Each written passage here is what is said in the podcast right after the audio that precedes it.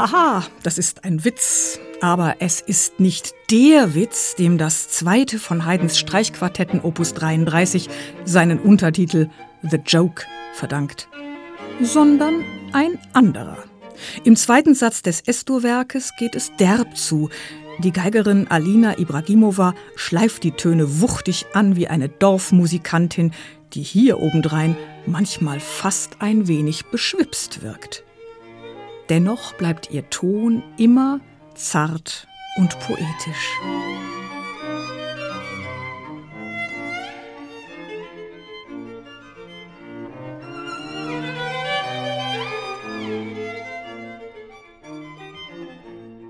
Was das Chiaroscuro Quartet auf seinen historischen Instrumenten, auf Darmsaiten und mit alten Bögen hier an klanglicher Raffinesse, an Nuancen der Tonformung und ganz besonders an Pianokultur bietet, ist nicht zu übertreffen.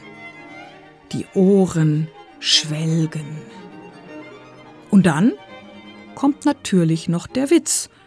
Treffen sich vier Streicher und spielen den Finalsatz von Haydns Streichquartett Opus 33 Nummer 2, einen leichtfüßig servierten, tänzerischen Presto-Ohrwurm im Charakter einer Gigue, aber als der Schluss naht.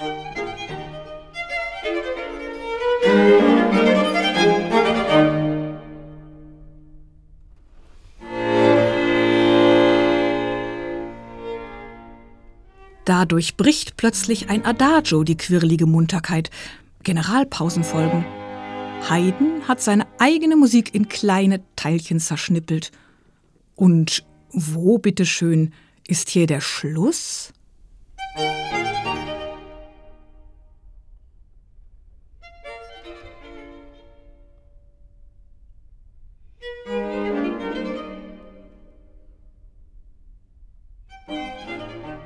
Schluss aus Ende, jetzt klatschen, oder? Und zu früh geklatscht. Haydns Täuschungsmanöver ist aber auch verdammt geschickt. Und es beweist, dass dieses Opus 33 tatsächlich auf eine ganz neue, besondere Art komponiert wurde. So jedenfalls hat der Komponist den Zyklus damals selbst geschickt vermarktet. Hören wir mal, ob dieses Neue und Besondere auch im dritten Werk des Zyklus, dem sogenannten Vogelquartett, zu hören ist.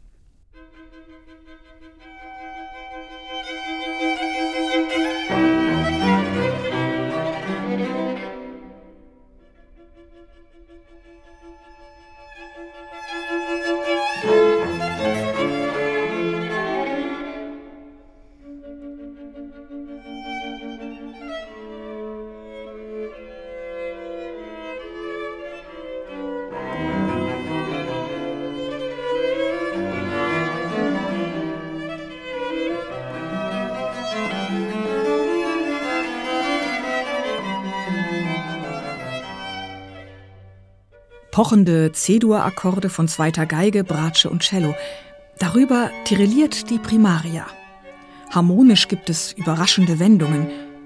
Ähnliches ist im zweiten von Mozarts preußischen Quartetten Opus 59 zu hören. Da hat sich Mozart eifrig bei Haydn bedient. Kommen wir aber noch einmal zu einem Scherzo zurück.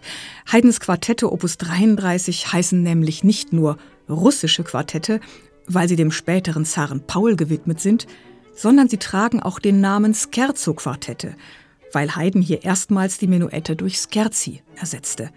Ein Vorbild für Beethoven. Gleiches gilt für Haydns Lust an dynamischen Kontrasten. Hören wir abschließend das Scherzo des ersten Quartetts von Haydns Opus 33.